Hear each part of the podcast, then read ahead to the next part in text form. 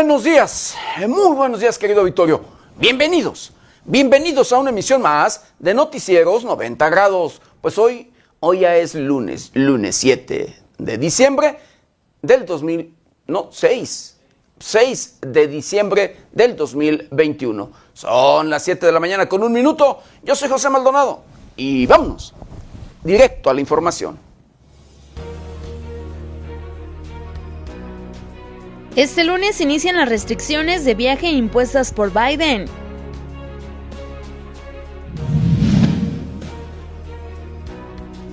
Periodista revela que tiene más nombres de famosas vinculados a grupos criminales. En Morelia y Lázaro Cárdenas, la Fiscalía General de la República toma muestras de ADN de familiares desaparecidos. Prevén que el kilo de tortillas suba hasta 30 pesos en Michoacán.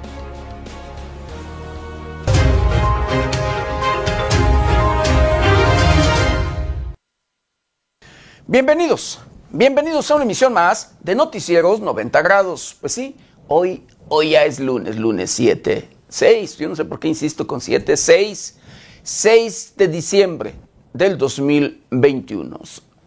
Seis días Seis días ya de este, el doceavo y último mes de este año 2021. Un año difícil, un año complicado, un año preocupante. Difícil, complicado y preocupante en todos, pero en todos los sentidos.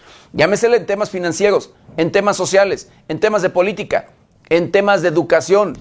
Y lo que nunca, nunca puede faltar, a pesar de los discursos, a pesar de los compromisos, a pesar de que hay leyes, querido Vittorio, a pesar de que la constitución es clara, eh, el tema de la corrupción no se combate, no se ve que de verdad se esté queriendo acabar con ello. El tema de la corrupción imparable, el tema de la corrupción un negocio que deja muchas ganancias, muchas ganancias a los políticos, a los funcionarios. Por supuesto que no se combate por eso. Ese es uno de los temas, uno de los intereses que hay principalmente en todos los políticos. ¿Sí? Triste y lamentablemente, pero es una realidad. Una realidad que Incluso, querido Victorio, usted lo sabe, no se combate porque, lamentablemente, desde tiempos electorales ya se hacen compromisos. Y se hacen compromisos con todo mundo. Lamentablemente, la delincuencia ah, tiene presencia en todos lados y con su presencia tienen el control el control absoluto en los diferentes lugares, en las diferentes regiones, en las diferentes comunidades, municipios, distritos o demás, de verdad. Y ellos, ellos son los que, pues, hacen alianzas con los mismos políticos. Los, en muchas de las ocasiones los propios criminales son quienes eligen, dicen tú. Eh, o de lo contrario, el político va y busca al delincuente y hacen compromisos, alianzas, y una vez, una vez que se gana, por supuesto, con la ayuda, ya sea financiada, el financiamiento de la campaña y además el buscar, el inducir, el eh, obligar al propio ciudadano, al propio, al propio elector a que vote por sus candidatos, por los candidatos ya de los compromisos, pues bueno, eh, una vez que ganan, una vez que se gana el, eh, pues esta elección, no les queda más que hacerse de la vista ciega y de oídos sordos. ¿Sí? Así, como usted lo escucha. Triste y lamentablemente, pero es una realidad y usted lo conoce. Usted es el mejor testimonio en ese sentido, querido auditorio, para hablarnos, decirnos de cómo y cuál es la realidad. Así como usted lo escucha. Usted conoce algún familiar, algún amigo, algún vecino, eh, eh, una persona, seguro estoy, querido Victorio, que ha sido víctima de estos criminales, víctima de las prácticas delictivas que los grupos delincuenciales llevan a cabo día a día. Así, las extorsiones, los secuestros, el despojo de su patrimonio, los, desplazamientos porque los corren, los corren de sus lugares de origen. Así como usted lo escucha. Triste y lamentablemente, una realidad. Una realidad y que luego cuando el propio o la propia víctima, querido Victorio, busca el apoyo, busca al funcionario, busca al político, aquel que ya ganó, que aquel que, que está ocupando el puesto de elección popular, que lo busca para, eh, pues, denunciarle, o como usted quiera, luego de que es víctima, este los ignora y se hace, como le acabo de decir, de oídos sordos y de vista ciega. Y la víctima pagando las consecuencias. La víctima, triste y lamentable, pero pagando los platos rotos, como luego se dice popularmente, querido Victorio. Así, así como usted lo escucha, es triste y lamentable que veamos incluso pueblos enteros, que veamos comunidades enteras que lamentablemente son víctimas de estas prácticas delictivas, víctimas día a día. Muchos, lamentablemente, han perdido a un ser querido porque los criminales se los han arrebatado. Así como usted lo conoce, le digo a ustedes el mejor testimonio. Y esto lo hacen. El asesinar a personas lo hacen para sembrar el miedo y terror. Y por supuesto, llevar a cabo con mayor facilidad sus prácticas delictivas. Sí, lamentablemente, una, una realidad. Y que a pesar, querido auditorio, de que se conoce, de que se sabe, de que ubican en dónde están, quiénes son eh, en sí y que luego conviven con las propias autoridades, mire, nadie, nadie hace nada. La estrategia que eh, luego se lleva a cabo en temas de seguridad y que a veces los propios habitantes eh, pues confían en que esto ya acabe porque sea estrategia de gobierno federal o gobiernos estatales o lo que usted quiera, mire, lamentablemente, pues no funciona. ¿Por qué no funciona? Porque, como luego se dice, y los propios habitantes lo señalan, de que las autoridades por allí conviven, conviven con los mismos delincuentes conviven con la misma delincuencia. Y ahí pasean. Y, luego con un grupo con quien conviven, van y combaten al enemigo. Lamentablemente, así las cosas. Muchos, muchos han tenido que abandonar, muchos habitantes de diferentes lugares han tenido que abandonar sus lugares de origen han tenido que abandonar su patrimonio cuando no se los han arrebatado, de verdad, para ir en busca, pues primero, de cuidar de su integridad y la de su familia. Y por supuesto, pues buscando pues mejores condiciones de vida el, cuando menos, conseguir el alimento de todos los días. Así como usted lo escucha, lamentablemente una, una realidad. Y escuchamos luego discursos, querido Victorio, cuando hay estos, este, valga, eh, abandonos o desplazamientos, cuando los corren los delincuentes eh, de sus propios pueblos de origen y que van en busca de mejores condiciones de vida en otro país.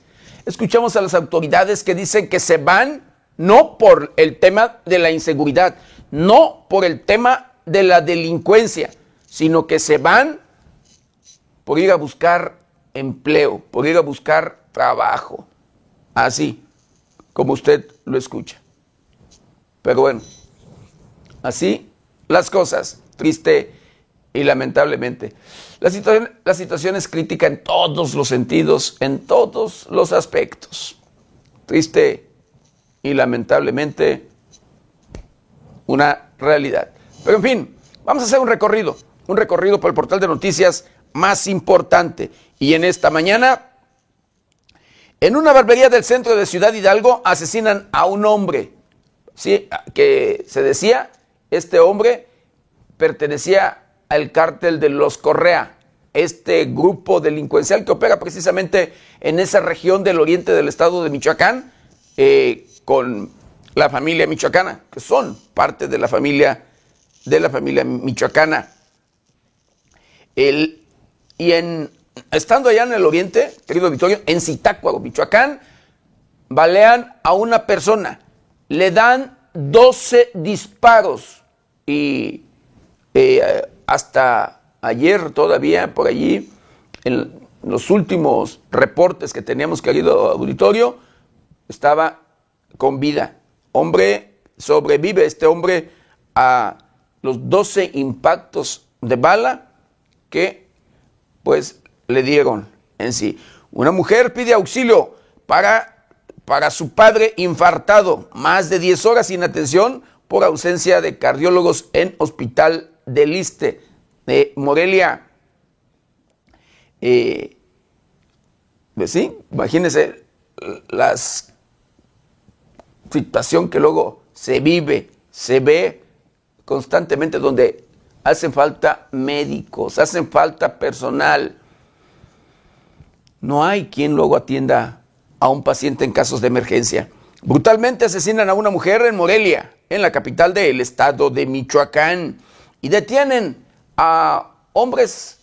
Usted se, seguramente se dio cuenta a través del portal de Noticias 90 Grados o de las diferentes plataformas de esta agencia de noticias que había que comenzaron a registrar en el estado de Michoacán en particular en la capital del estado de Michoacán robos a restaurantes y demás en sí eh, sin importarles en lo absoluto a mano a mano armada.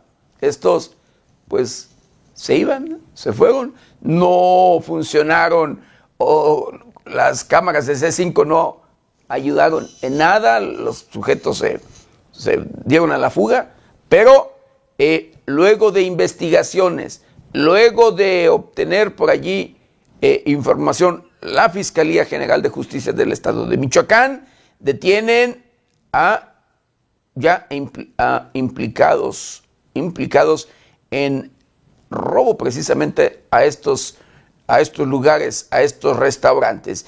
Michoacán blindado por la Guardia Nacional sobre Policía Michoacán. El estado de Michoacán hay mayor despliegue de elementos de la Guardia Nacional que elementos de la Policía Michoacán, informó Luis Crescencio Sandoval, el secretario de la Defensa Nacional. Pero ¿sabe qué? ¿De qué sirve?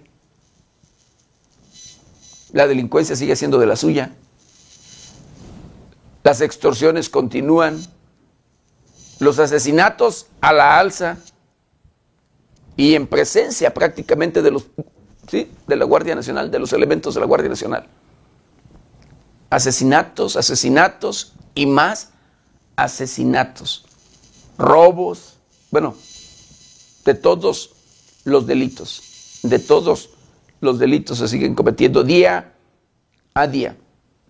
Lamentablemente, una realidad. Recibirán la vacuna anti-COVID este lunes 6 de diciembre en Buenavista, en Buenavista, en Michoacán. Jóvenes, jóvenes en sí, eh, que todavía no se han vacunado. Morelia, Uruapan y Zamora, Michoacán, municipios con mayor incidencia delictiva, imagínense nada más. La capital del estado de Michoacán, Zamora que ocupa el primer lugar, Uruapan el segundo lugar en temas de inseguridad y por supuesto Morelia, la capital del estado, tercer en tercer lugar. Esto en los tres años del mandato del presidente de la República, Andrés Manuel López Obrador. Eh, y pues la estrategia, como le digo, desde mi muy personal punto de vista, yo no veo que esté dando resultados. El gobernador del estado de Michoacán, Alfredo Ramírez Bedoya, el diputado y el diputado Fidel Calderón Torreblanca supervisan cuartel regional de la Secretaría de Seguridad Pública. La Comisión Estatal de Derechos Humanos capacitará a personal de la Policía Municipal de Pátzcuaro. Esto, ¿sabe qué? Yo constantemente escucho las capacitaciones y demás que se les dan, se, de verdad, a elementos de las diferentes corporaciones policíacas, constantemente. Y no nada más la capacitación en temas de derechos humanos, sino también de la propia constitución política de los Estados Unidos mexicanos, de los derechos constitucionales de los cuales todos, todos debemos de gozar de ello. Pero sin embargo, estos son violados, pisoteados e ignorados en muchas de las ocasiones por las propias autoridades de los diferentes niveles, ya sea incluso policíacas o de cualquier autoridad. De verdad, así como usted lo escucha. Pero bueno, estas y otras noticias las encuentra en el portal de noticias 90grados.com.mx. ¿Y ahora qué le parece? Acompáñeme a ver juntos un día como hoy.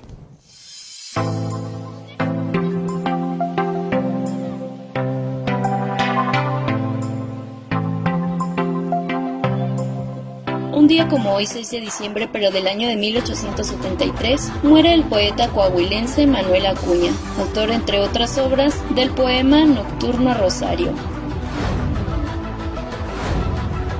El 6 de diciembre, pero del año de 1914, los ejércitos revolucionarios de Emiliano Zapata y Francisco Villa ocuparon el Palacio Nacional, Zapata y Villa se habían reunido dos días antes en Xochimilco, donde firmaron un pacto con el que unificaron sus ejércitos en contra de las fuerzas Venustiano Carranza y Álvaro Obregón. Ambos ejércitos, que se calculaba sumaban alrededor de 50.000 hombres, marcharon desde Chapultepec hasta el Zócalo. Ya dentro del palacio, tanto Zapata como Villa se tomaron fotografías en la silla presidencial. El 6 de diciembre del año 2017, un grupo de astrónomos descubrieron el hoyo negro supermasivo más antiguo de que se tiene historia. El hoyo negro tiene una masa de 800 millones de veces mayor al Sol y se cree que se formó alrededor de 690 millones de años después del Big Bang. Los hoyos negros supermasivos suelen encontrarse muy cerca del centro de las galaxias conocidas. Su estudio puede ayudar a los astrónomos a resolver misterios sobre los orígenes del universo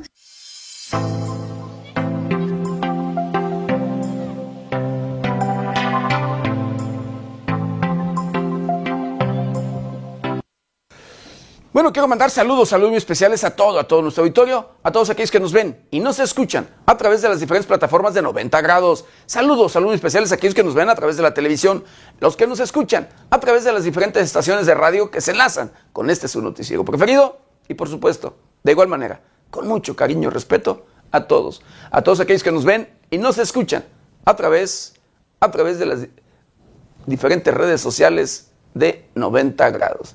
Y bueno, eh, quiero felicitar a todos, de verdad, a todo nuestro auditorio. Pues ya estamos prácticamente, pues, bueno, ya estamos en el mes, último mes del año, y en el mes de, pues luego de acercamiento, de, de verdad, en el mes de donde convivimos todos, toda la familia que nos juntamos, las fechas desde dos, bueno, sí, en muchas ocasiones el 12 de diciembre, 24 de diciembre, 31 de diciembre, un mes de verdad para olvidarnos de todos los problemas, de todos aquellos eh, problemas que luego tenemos que se registran día a día en pues en el seno familiar, que se registran día a día, eh, a veces pues en el hogar que nos peleamos con el hermano, que por allí hubo diferencias de esto o del otro. De verdad,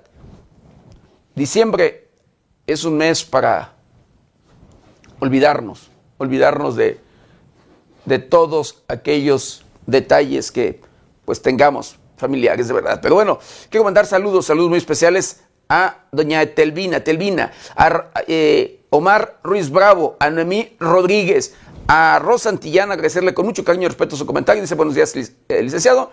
Eh, espero tenga un excelente inicio de semana. Gracias por siempre traernos la mejor información. Feliz lunes. De igual manera, feliz lunes, feliz inicio de semana. Soldado Guizar, agradecer también con mucho cariño y respeto su comentario. Le mando saludos muy especiales. Dice, lo de la capacitación de los elementos nada más es un robo de dinero de funcionarios. Pues bueno, eh, lo justifican, justifican allí el cómo se gastan en muchas de las ocasiones, pues el recurso, ¿sí? El, el dinero. Y bueno, hoy lunes, este lunes, inician las restricciones de viajes impuestas por el presidente de los Estados Unidos. Este lunes 6 de diciembre entran en vigencia las nuevas restricciones sobre el COVID-19 impuestas por el gobierno de Joe Biden. De esta forma, cada viajero que vuele a suelo estadounidense deberá presentar un resultado negativo un día antes de su salida. Dicho cambio fue anunciado por el mandatario el jueves pasado, junto con una serie de nuevas medidas para combatir la pandemia durante el invierno. Los expertos dicen que los casos de COVID-19 seguirán aumentando en las próximas semanas y este invierno, así que tenemos que estar preparados, agregó Biden. Con información de la redacción, reportó para 90 grados Jorge Tejeda.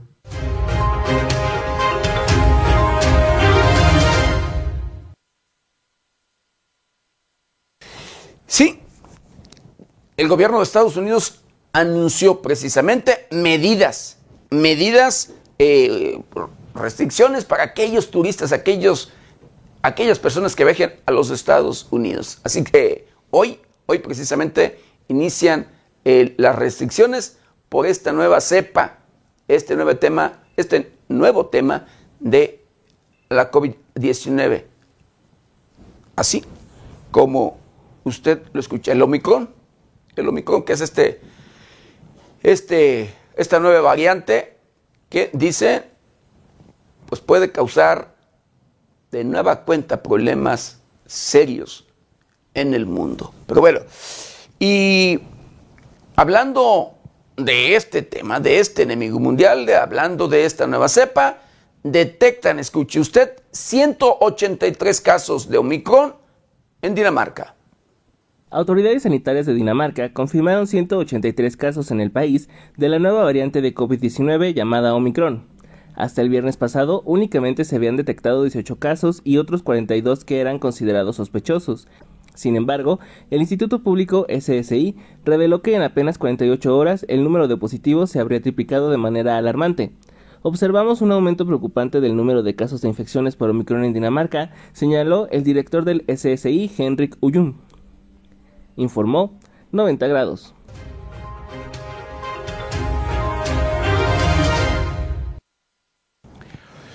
Pues sí. Y en nuestro país ya hay también por ahí un registro. El propio presidente de la República, Andrés Manuel López Obrador, confirmó que en México se había detectado un caso, un caso con pues, contagiado y ya con esta cepa de Omicron. Así que a cuidarnos, a cuidarnos en todos los sentidos, querido auditorio. hablando precisamente del presidente de la República, Andrés Manuel López Obrador, pues dice que el próximo martes, o sea, mañana, sí lo dio a conocer, comenzará el refuerzo de la vacunación a adultos mayores de 65 años y más. El presidente Andrés Manuel López Obrador anunció que el próximo martes 7 de diciembre arrancará la vacunación de refuerzo para los adultos mayores de 65 años de edad. Siempre con pandemia o sin pandemia, en el invierno la gente mayor padece más, señaló AMLO en conferencia de prensa desde el Estado de México. Por otro lado, López Obrador descartó que la variante Omicron haga un repunte de la pandemia en México y dijo que reforzará el plan de vacunación. Cabe señalar que hasta este momento en nuestro país se ha identificado la circulación de las variantes de preocupación denominadas alfa, beta, gamma, delta y omicron. Con información de la redacción, reportó para 90 grados Jorge Tejeda.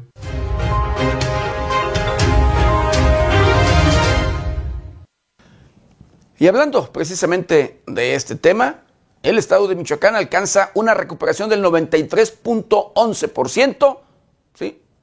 Este coronavirus. La Secretaría de Salud de Michoacán informó que la tasa de recuperación al coronavirus alcanzó un 93.11%. Desde el inicio de la pandemia hasta el 4 de diciembre, un total de 111.910 pacientes se han sobrepuesto al virus. Hasta el momento, la entidad registra 120.187 contagios, 8.000 decesos y 270.519 negativos. Además, la dependencia dio a conocer que la ocupación hospitalaria de la red Infección Respiratoria Aguda Grave alcanzó un 5.46% en la entidad. Con información de la redacción, reportó para 90 grados Jorge Tejeda.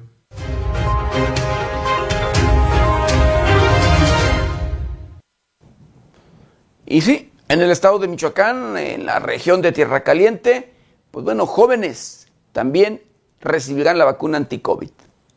Jóvenes de 15 a 17 años de edad, originarios de la Tierra Caliente de Michoacán, recibirán la vacuna anti-COVID este lunes 6 de diciembre en Buenavista. La cita es en la explanada principal del municipio con un horario de 09 a 15 horas del día. En Cualcomán será en las instalaciones del IMSS Bienestar de 8 a 15 horas. En Churumuco se utilizará el Centro de Salud de la demarcación, mientras que en Aguacana será en el Hospital Integral, ambos con un horario de 10 a 15 horas. Mújica tendrá como sede el Auditorio Municipal. Antunes en el Salón Ejidal y Tepalcatepec vacunará en la cancha municipal, todos ellos de 10 a 15 horas. Es necesario presentar el expediente de vacunación prellenado, acta de nacimiento, comprobante de domicilio, además de acudir acompañado de madre, padre o tutor, solo una persona que presente su identificación oficial, informó 90 grados.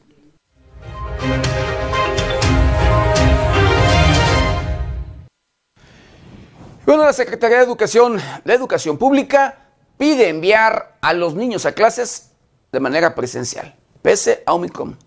Delfina Gómez, secretaria de Educación Pública, afirmó que pese a la variante del Omicron del COVID-19, la Secretaría de Educación Pública continuará con las clases presenciales, por lo que invitó a que los padres sigan enviando a sus hijos a las aulas. No obstante, al criterio de los padres de familia, la funcionaria señaló que se tiene planeado que para el 2022, en enero, todos los alumnos ya puedan estar reintegrados en las clases presenciales. Incluso señaló comprender las preocupaciones de las familias, pero afirmó que es necesaria la cooperación para los filtros sanitarios. Delfina Gómez enfatizó que hasta el momento ya se cuentan con alrededor de 23 millones de alumnos que sí han regresado a las aulas, esto en más de 20.000 planteles insistiendo y pidiendo a los padres de familia de que todos los alumnos estén en las aulas, porque es importante, y hasta ahora el avance en cuanto al regreso a clases ha ido muy bien, afirmó la secretaria de Educación Pública. Con información de Manuel Heredia, reportó para 90 grados Jorge Tejeda.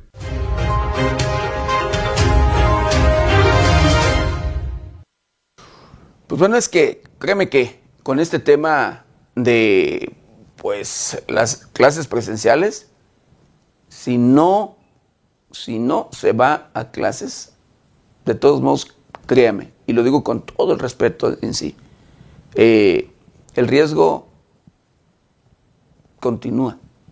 El riesgo no deja o no, sí, no deja de, darse. Porque lo digo con todo el respeto del mundo, porque luego veo por todos lados, eh, híjole, en todos lados aglomeramientos de gente, eventos masivos. Y por supuesto, la presencia de niños, jóvenes, adultos y muchos, muchos de verdad. Y quiero incluirme allí en este tema. Eh, a veces no traemos el cubrebocas. Lo digo de verdad.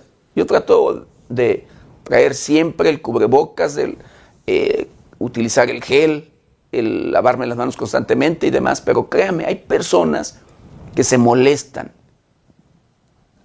eh, que incluso si les dice, si, porque a veces estornudan y ni siquiera se cubren. Y eso lo he visto, de verdad.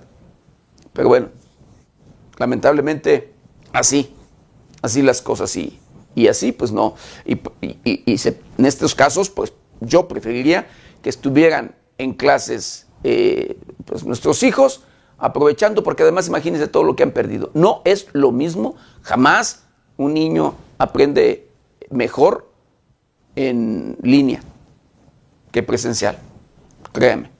A veces hacen trampa, nomás le ponen, eh, este, desactivan la cámara eh, o demás y vaya a saber usted qué están haciendo no siempre los está cuidando el, pues valga los padres, los estamos cuidando así.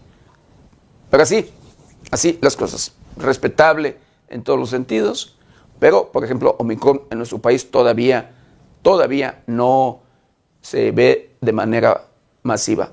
Se conoce de un caso, nada más hasta el momento. Poco a poco, conforme se vayan conociendo, por supuesto que le vamos a ir informando. Y bueno, eh, hablando de otro tema.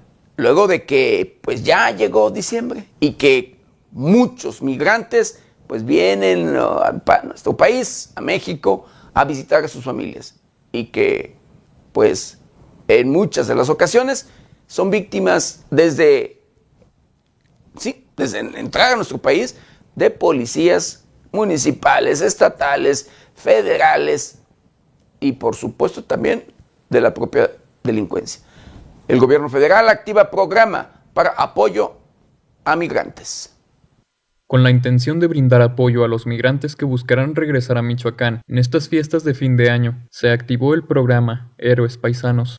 Entre las medidas, el programa promete la búsqueda del respeto de los derechos humanos de los migrantes para que de esta forma tengan un ingreso y un tránsito seguro por las fronteras. Dicho operativo toma distintos ejes de acción para el trato con los viajeros, como lo son la emisión de recomendaciones y pautas para los migrantes en su trayectoria, las cuales se encuentran en la documentación, trámites en el consulado, derechos humanos, permisos de importación, prohibiciones, recomendaciones de estancia, seguridad jurídica, servicios de emergencia, implementación de denuncias, entre otros servicios. Para la inauguración de Héroes Paisanos, se contó con la presencia del director de atención al migrante, Ricardo Carmona Ávila, así como la secretaria del migrante de Michoacán, Brenda Fraga Gutiérrez. El ayuntamiento afirmó que trabajará de manera coordinada con la Secretaría del Migrante para brindar la atención necesaria a los michoacanos en este retorno al Estado. Con información de Manuel Heredia, reportó para 90 grados Jorge Tejeda.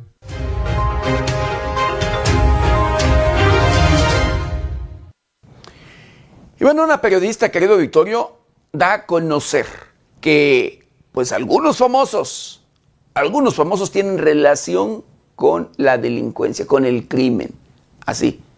Y señala, de verdad, a una conductora de, de televisión y a una artista. Pero además dice, dice que tiene más nombres de famosos vinculados a grupos delincuenciales, a grupos criminales. La periodista Anabel Hernández afirmó que aún tiene nombres de famosas supuestamente vinculadas al narcotráfico, los cuales también va a revelar. Luego del rotundo éxito que el libro Emma y las otras señoras del narco, en el cual la periodista presenta una investigación en la cual presuntamente distinguidas figuras públicas, entre ellas la conductora Galilea Montijo y la actriz y cantante Ninel Conde, se encuentran vinculadas con distintos narcotraficantes, Hernández aseguró que aún tiene más nombres por revelar, Quiero decir que tengo una lista muy amplia de muchas mujeres más que forman parte del mundo de los espectáculos. Sus nombres no están aquí porque no he terminado esa parte de la investigación. Mi responsabilidad me obliga a revelar esos nombres cuando se haya terminado la investigación, afirmó la periodista. Durante su presentación en la Feria Internacional del Libro en Guadalajara, Hernández también señaló que el revuelo que su libro ha causado y que ha generado que varios de los personajes que aparecen nieguen los mencionados vínculos con el crimen organizado es una respuesta esperada, ya que hay ejemplos como el de Genaro García Luna o el de la propia Emma Coronel, quienes negaron las acusaciones y el día de hoy se encuentran detenidos por las autoridades de Estados Unidos. La periodista afirmó que no ha sido demandada por ninguna de las personas que cita en su libro, pero que de hacerlo, cada señalamiento que ha hecho se encuentra bien documentado por distintas fuentes, como lo son los testigos directos o colaboradores, los cuales presentan buena disposición para presentar su testimonio. Con información de Manuel Heredia, reportó para 90 grados Jorge Tejeda.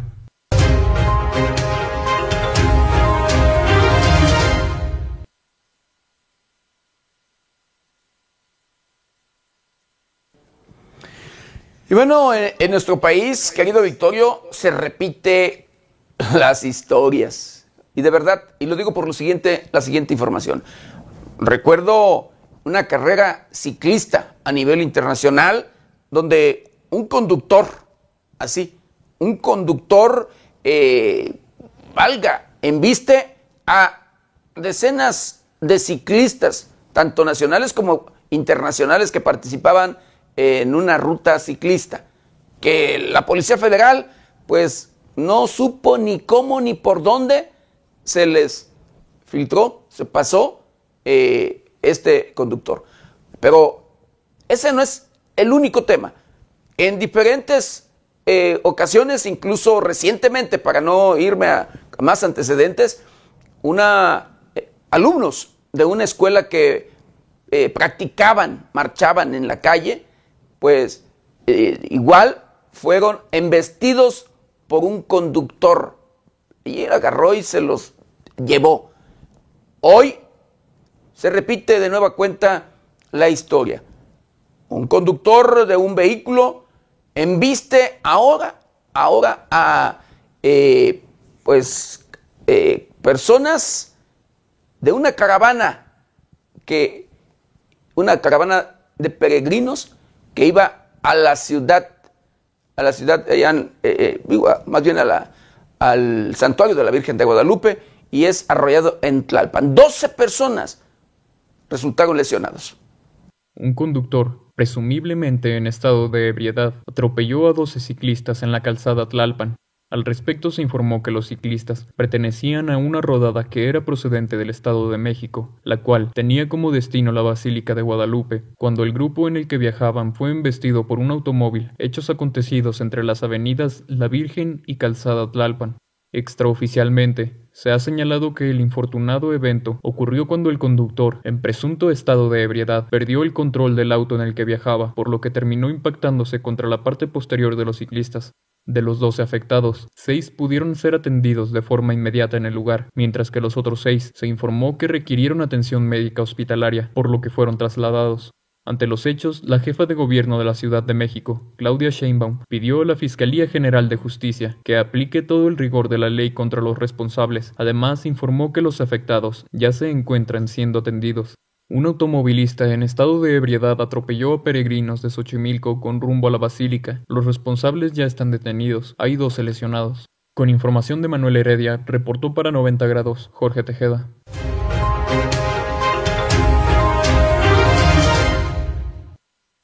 Pues sí, así como lo dio a conocer la jefa de gobierno de la capital del país, el conductor que atropelló a los 12 peregrinos allá en la capital de nuestro país está detenido o es detenido junto con otro implicado.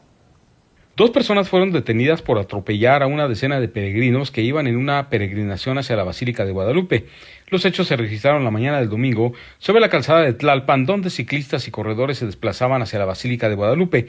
En un momento determinado, el conductor de un auto Ford que se desplazaba en esa vialidad aparentemente bajo los influjos del alcohol, arrolló a los peregrinos. El gobierno de la Ciudad de México informó que fueron detenidos dos hombres tripulantes del auto. Los heridos fueron trasladados a hospitales, desconociéndose su estado de salud. Informó 90 grados.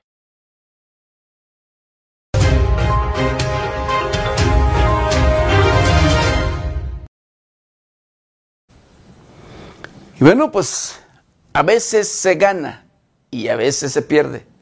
A veces, pues se suben al podio, ocupando eh, uno de los primeros lugares o el primer lugar.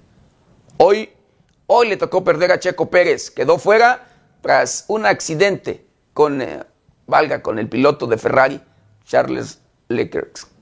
Luego del accidente con el piloto Charles Leclerc, el mexicano Sergio Checo Pérez quedó fuera del Gran Premio de Arabia Saudita. El accidente se suscitó cuando el piloto de Ferrari embistió al mexicano por la retaguardia, lo que generó que éste golpeara su automóvil contra la pared, dejándolo sin delantera, situación que le impidió continuar con la carrera. Desafortunadamente nos pasó a nosotros, era una pista complicada y creo que con la estrategia de bandera roja perdimos posiciones y ya había pasado a Leclerc y Pierre Gasly. Tuve delante a Valtteri Bottas y ahí Charles no tenía más espacio con los tres autos, afirmó Checo Pérez tras la carrera. Tras este infortunado suceso, el piloto mexicano quedó fuera de la disputa por el Gran Premio de Arabia Saudita. Con información de la redacción, reportó para 90 grados Jorge Tejeda.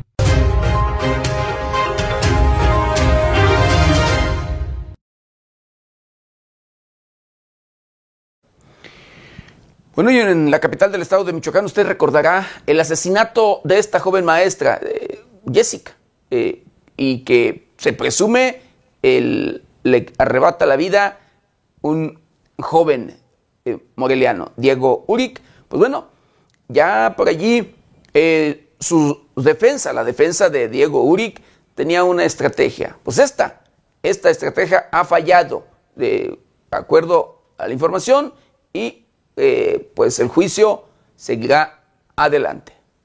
Luego de que el juez de control, Fernando Hernández, desechara las pruebas de presunta inocencia en el feminicidio de Jessica G., aportadas por la nueva defensa de Diego Uric N., se determinó que el juicio oral puede comenzar.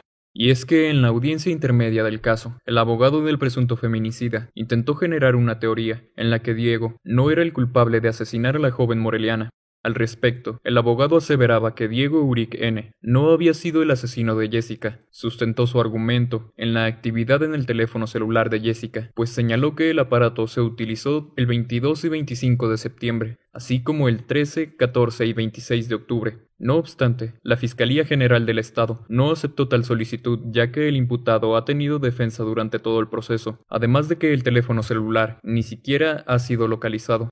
La Fiscalía General del Estado demostró que de aceptar los dictámenes presentados por el nuevo abogado se estaría violando el debido proceso, lo cual fue secundado por el juez Fernando Hernández, quien señaló que el tiempo de desahogo de pruebas ya terminó. Bajo dicho contexto, el juez dijo que ya se podría dar inicio al juicio oral, con la espera de que se notifique a ambas partes fecha, hora y lugar es de mencionar que tras la audiencia intermedia, que duró cinco horas, en la que se entrevistaron a 81 testigos, se presentaron 31 pruebas periciales, así como 65 pruebas documentales y 39 materiales, el juez Fernando Hernández Hernández declaró improcedente la petición de la nueva defensa de Diego Uric N.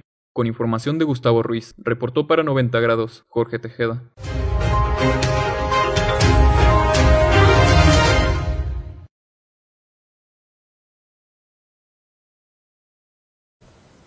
Pues bueno, la defensa obviamente tiene que ver por su cliente y demás, al igual que los dolientes, los familiares de la víctima, pues hacen lo propio. Aquí lo cierto es que hay una joven, fue hubo una joven eh, maestra asesinada. Y pues bueno, de comprobarse, hay muchos temas, muchas formas. Tecnología, demás, eh, traían su teléfono celular. Recuerde que, que ya con la tecnología pueden ubicar, híjole, tantas cosas, a uno incluso por donde uno se mueve, sin teléfonos. Ahora, en el teléfono, de igual manera, eh, con este tema de Google y demás, todo ese rollo, utiliza rastrean y demás. Y que no nada más Google, también las redes sociales rastrean. Que el Facebook y demás, y todo, a través de todo ello nos pueden ubicar así. ¿Por dónde anduve? ¿En dónde estuve? La hora, o sea, hora y ubicación y demás. Fechas, por supuesto, todo. Y es fácil.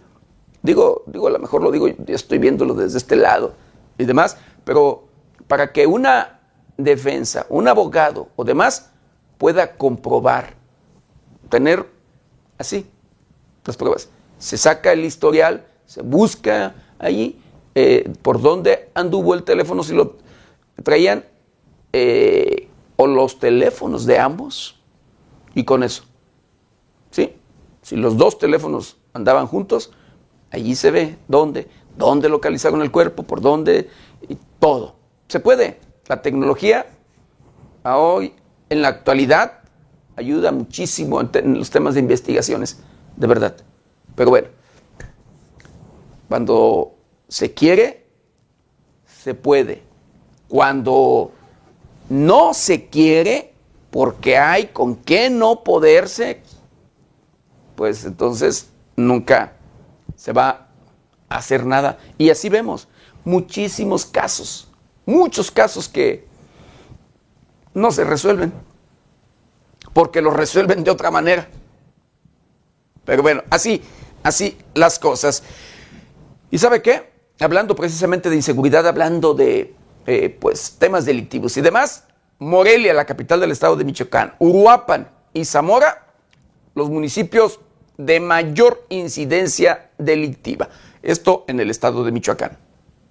En los tres años de mandato del presidente de la República, Andrés Manuel López Obrador, Morelia, Uruapan y Zamora se colocaron como los municipios de Michoacán con mayores índices de incidencia delictiva, informó Luis Crescencio Sandoval, secretario de la Defensa Nacional.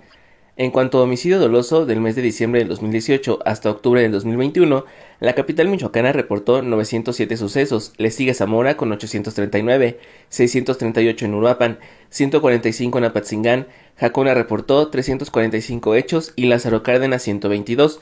Entre estos seis municipios se registraron 3.047 hechos, el resto de las localidades representan 2.551, con un total de 5.598 eventos en todo el estado. Hablando de narcomenudeo, Morelia también está a la cabeza, con 1.487 reportes. Le sigue Uruapan con 956, Zamora con 898, Jacona con 315, Lázaro Cárdenas con 201 y finalmente Apatzingán con 146. En total, se registraron en Michoacán 6.599 sucesos en el periodo de tiempo citado con anterioridad. Durante la visita de López Obrador al Estado, Sandoval González expuso que a nivel nacional, Michoacán se encuentra en quinto lugar en materia de homicidio doloso por número de incidencias, debajo de Guanajuato, Baja California, Estado de México y Chihuahua. La media nacional es de 2.645 sucesos, lo que significa que Michoacán ha duplicado esta cantidad. Cabe destacar que durante el sexenio del exgobernador Silvano Aureoles Conejo, en el estado se reportaron 11.314 homicidios dolosos, según información proporcionada por el actual gobierno del estado. En el periodo de Aureoles se triplicó la incidencia de homicidio doloso en la entidad, informó 90 grados.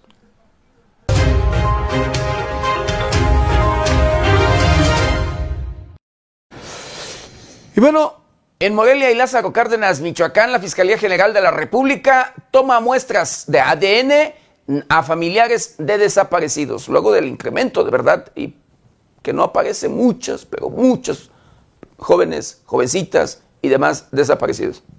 Por temor y amenazas, solo 10 de cada 100 casos de personas desaparecidas son denunciados ante las fiscalías general, federal o estatal, aseguró la activista y diputada local Margarita López Pérez, situación que complica la localización de la víctima. Como parte de las acciones de búsqueda y localización de personas desaparecidas en Michoacán, la también presidenta de la Comisión de Seguridad Pública del Congreso Estatal impulsó una jornada de toma de muestras de ADN durante los días 4 y 5 en Morelia y 11 y 12 en Lázaro Cárdenas, en las instalaciones de la Fiscalía General de la República. Son tomas de muestras de ADN, donde en muchas ocasiones en los municipios donde se presenta su denuncia no se les procesan. Ahorita estamos con un fiscal que acude a la Ciudad de México para que dé fe de las muestras de ADN, con toda la secrecía del mundo, y acudan con toda la confianza las familias, Sabemos que existen familias que tienen miedo de denunciar, comentó la legisladora local. Indicó que estas muestras se integrarán de manera inmediata en la base de datos nacional para la localización de personas desaparecidas. Son miles de cuerpos que están en servicios periciales de la Ciudad de México o aquí en el CEMEFO pudieran resultar positivos. Pensamos que pudieran estar muchos de los hijos de las familias que están buscando y no han presentado denuncia. Margarita López Pérez detalló que en caso de que algunas de las muestras de ADN den positivo con algunos de los restos humanos localizados en diversas partes del país, la Fiscalía General de la República hace contacto de manera inmediata con los familiares. Normalmente se está trabajando en tres meses. Se empiezan a analizar las tomas de muestras y se hacen las confrontas con lo que ya se tiene y se empiezan a arrojar resultados. Con información de Amanda Bautista, reportó para 90 grados Jorge Tejeda.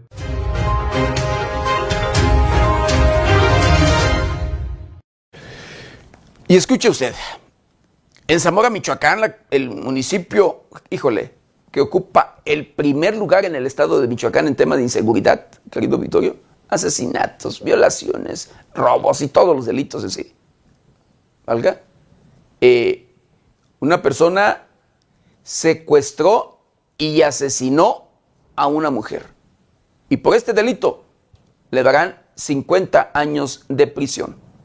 Jesús Francisco S., que fue encontrado culpable de haber secuestrado y asesinado a Nadia Vanessa R., fue sentenciado a 50 años de prisión.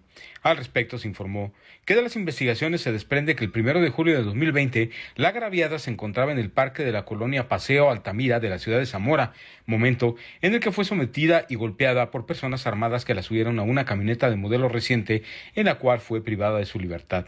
El 2 de julio, personal de la institución fue informado sobre el hallazgo de un cadáver que se encontraba al interior de una bolsa y abandonado en la calle Manuel Vega del Río de la colonia El Valle logrando establecer, derivado de los trabajos periciales, que se trataba de Nadia Vanessa R. y que el motivo de su muerte había sido asfixia mecánica por estrangulamiento.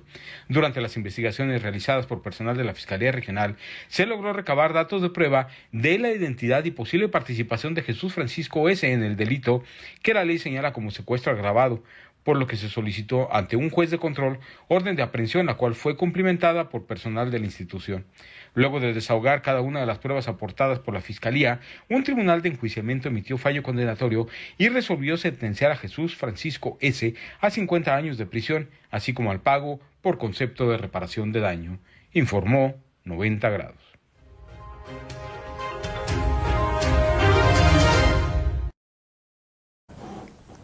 Así, así como usted lo escuchó, de verdad, ojalá y la ley no se negocie y que se cumpla como es. Y, créame, que de verdad se apliquen bien. O sea, que se aplique bien la ley y que haya castigos ejemplares. El Poder Legislativo tiene mucho para hacer, mucho por hacer en esos temas. Pero luego hay intereses, hay intereses, de verdad, porque eh, se puede allí así, reformar para castigar de manera ejemplar y que el delincuente lo piense, que el criminal lo piense para hacer o cometer un delito. No se vale que le arrebaten la vida a una persona nada más por quererle quitar su patrimonio, por quererle quitar lo que con mucho esfuerzo y sacrificio durante toda su vida ha conseguido de verdad, el tratar de vivir honestamente, ¿sí? Porque a veces trabajan de sol a sol, como luego se dice popularmente, para tener o vivir más o menos. Hay quienes no hacen ni siquiera el intento de trabajar y ven más fácil el ir a arrebatarle a quien ya lo tiene. Y lo hacen así, secuestrando, primero con las extorsiones y si no, secuestros. Y de lo contrario, le arrebatan la vida de la persona para que vean que es en serio.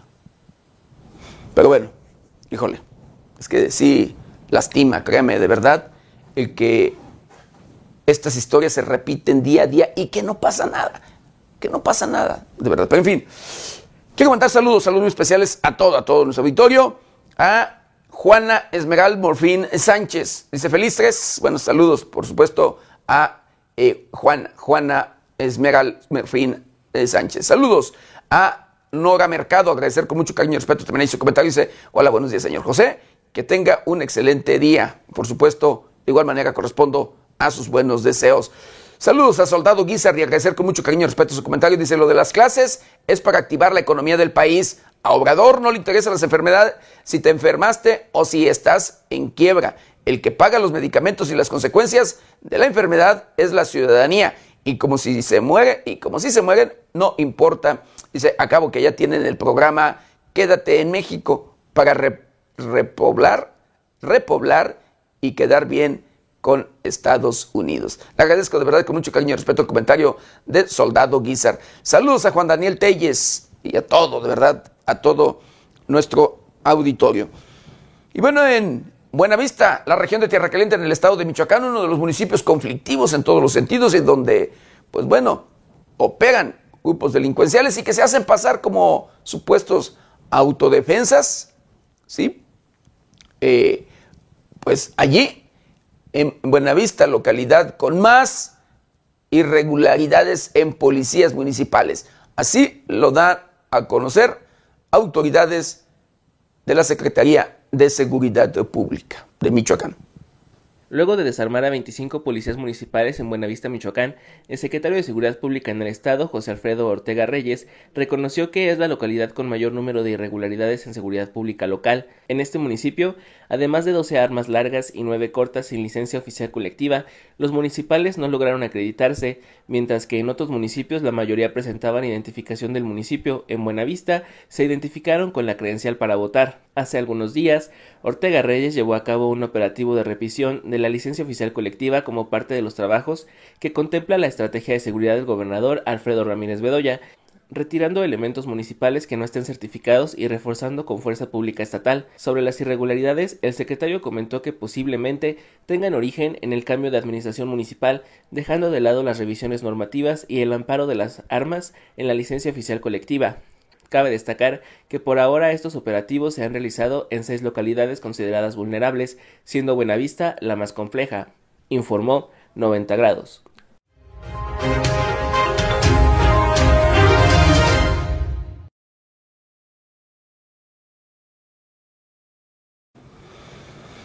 Y bueno, en, en la Ciudad de México, querido auditorio, escuche usted, aseguran 7 mil dólares y droga la Secretaría de Seguridad Pública informó del aseguramiento de varios inmuebles en la Ciudad de México, en los que se encontraron dinero en efectivo y drogas. Los elementos de la Secretaría de Seguridad Pública señalaron que encontraron alrededor de 7 mil dólares. Además, lograron asegurar 79 dosis de polvo blanco, el cual se presume puede ser cocaína. Los inmuebles en los que se encontraron los elementos incautados fue en las alcaldías Miguel Hidalgo, Coajimalpa y Álvaro Obregón de la Ciudad de México. Estas acciones se relacionan con la detención en días recientes de una banda de presuntos delincuentes colombianos que operaban en la capital del país. La Secretaría de Seguridad Pública informó que los inmuebles y los objetos incautados ya fueron asegurados, por lo que en los días posteriores se continuarán con las investigaciones sobre este caso, así como se esclarecerá el destino de los detenidos. Con información de la redacción, reportó para 90 grados Jorge Tejeda.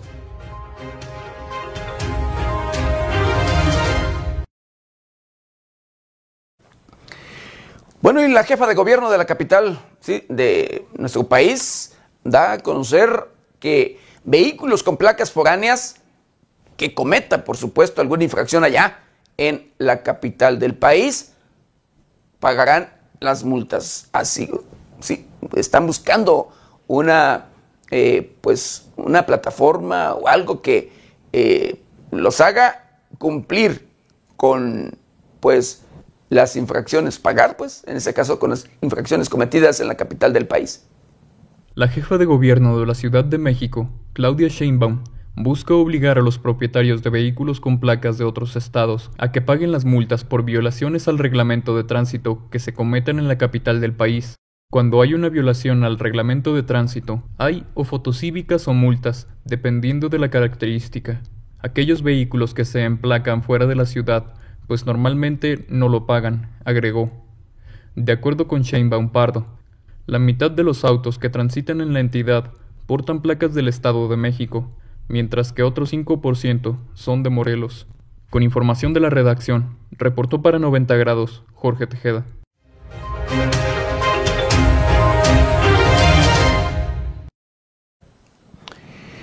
Y bueno, hablando de temas de inseguridad y allá del oriente del estado de Michoacán, en el municipio de Zitácuaro, comunidades indígenas están de acuerdo a favor del convenio de seguridad con la Secretaría de Seguridad Pública del estado de Michoacán.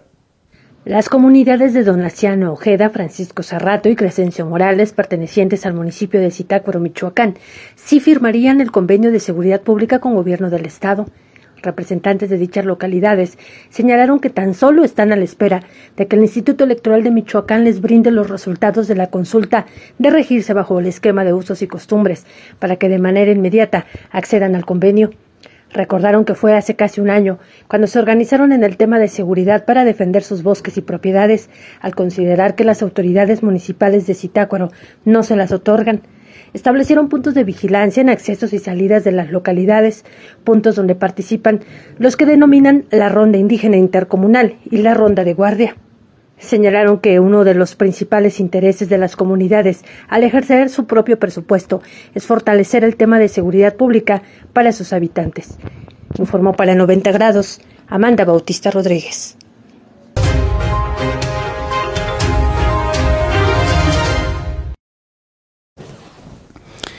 ¿Y sabe qué? Híjole, la situación cada vez se agudiza más. Escuche usted. En eh, nuestro país, los criminales llegan y le quitan a todo mundo, a todos aquellos que reactivan la economía de nuestro, sí, en todos los aspectos. Llámese agricultores, llámese del sector turístico, llámese de la industria y de todo. Los grupos criminales llegan, se eh, asientan en algún lugar, se instalan en algún lugar y obviamente se instalan donde hay actividad económica y por supuesto donde también buscan el mercado de consumidores y para la venta, por supuesto, de las drogas al menudeo. Eh, pero además de ello, de la extorsión que le quitan de manera directa a los productores en sí, también lo hacen en el tema de la industria de la tortilla y el maíz. Allí les cobran una cuota. Tienen que incrementar el precio en el kilo de la tortilla. Pues ahora, el kilo de la tortilla se prevé, sí, que en el estado de Michoacán llegue hasta 30 pesos el kilo. Se ha informado que debido al alza en los costes del gas y el maíz, el precio de la tortilla podría llegar a costar hasta 30 pesos mexicanos en Michoacán. Ante esta posibilidad, la Unión Estatal de Industriales de la Masa y la Tortilla hizo un llamado a una reunión para determinar las acciones que se tomarán en este sector José Ávila Dávila, presidente de la asociación, señaló que durante el 2020 los industriales podían comprar la tonelada de maíz en aproximadamente 4.800 pesos, mientras que en este año la misma tonelada les está costando alrededor de 7.000 pesos, lo que representa un aumento del casi 40%. En cuanto al gas, Ávila señaló que anteriormente pagaban 7 u 8 pesos por cada litro, pero el costo de este se ha elevado casi al doble, siendo que en este momento lo pagan hasta 14, mientras que en la tortilla únicamente se han visto incrementos de entre el 10 y 15%, por lo que para continuar con la rentabilidad tendrán que aumentar el costo hasta los 30 pesos, y la verdad nos pesa mucho, porque sabemos la situación del impacto social que tiene un incremento en el precio de la tortilla, pero ya no es sustentable para nosotros. En la industria de la masa y la tortilla, estamos haciendo nuestro mayor esfuerzo para que no seamos un producto más que le dé un peso menos a los consumidores en sus bolsillos, afirmó el presidente de la Asociación de la Unión Estatal de Industriales de la Masa y la Tortilla. Con información de Manuel Heredia, reportó para 90 grados Jorge Tejeda.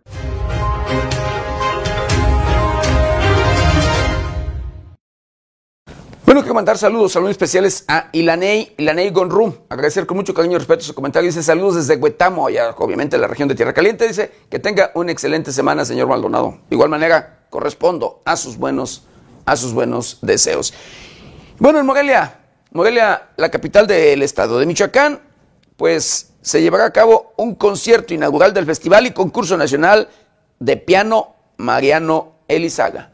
Morelia es la ciudad cultural de México y este sábado se recordó a la población por qué tiene el nombramiento de ciudad creativa de la música ante la UNESCO desde el 2017, con el apoyo de la administración municipal que encabeza el edil Alfonso Martínez Alcázar a través de la Secretaría de Cultura de Morelia, que dirige Fátima Chávez Alcaraz, para que el acceso fuera sin costo a la ciudadanía a todas las presentaciones que tendrá del 4 al 11 de diciembre, se efectúa el concierto inaugural del Festival y Concurso Nacional de Piano Mariano Elízaga de la Sala Chopin, que reunió a personas de distintas edades en el Teatro Campo para vivir una velada llena de talento con la orquesta de la Cámara de Cincinnati, bajo la dirección de Juan Vázquez y la participación de Luca Chantore del piano. El programa estuvo integrado por piezas como Sinfonía para cuerdas número 1 en Sol menor, JB 10, Arteaga de Juan Vázquez y el concierto de piano número 5 en bemol mayor, OP 73 de Beethoven. De igual forma, la Secretaría de Cultura efectuó el concierto con el coro navideño monumental de La Salle en plena Avenida Madero frente a la Catedral de Morelia, donde las familias, grupos de amigos y personas de distintas edades vivieron una velada mágica a través de la música.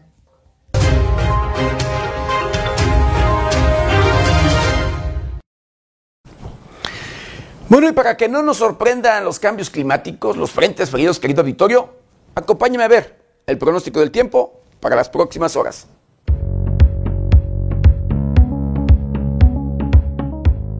El Servicio Meteorológico Nacional de la Conagua le informa el pronóstico del tiempo.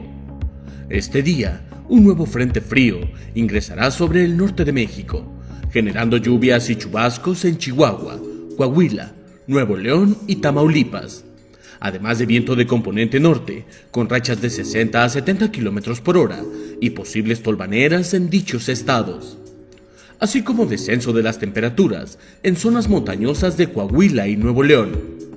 Por otra parte, un canal de baja presión en el sureste del país y el ingreso de humedad de ambos litorales originarán lluvias y chubascos vespertinos, acompañados de descargas eléctricas sobre dicha región, así como en la península de Yucatán, Finalmente, una circulación anticiclónica en niveles medios de la atmósfera mantendrá cielo despejado, sin lluvia y temperaturas cálidas a calurosas durante la tarde en gran parte del territorio nacional.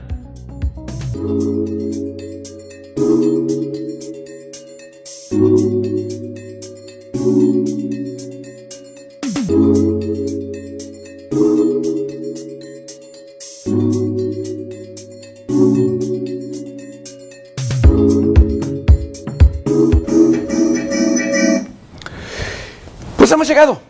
Hemos llegado al final de una emisión más de Noticieros 90 grados. No sin antes quiero agradecer infinitamente, de verdad, querido auditorio, el que nos ayude. Nos ayude a compartir este su noticiero para llegar a todos los rincones del planeta. Yo lo espero ya mañana, mañana martes, de 7 a 8 de la mañana. Nuestra querida compañera Berenice Suárez, de 8 a 9 de la noche. Recuerde, lávese las manos constantemente con agua y jabón. Utilice gel antibacterial, cubrebocas, careta de ser posible. Guarde su distancia, cuídese y cuide a los suyos. Que tenga un excelente inicio de semana. Disfrute en todos los sentidos de esta, de esta semana. Yo soy José Maldonado. ¿Está usted bien informado?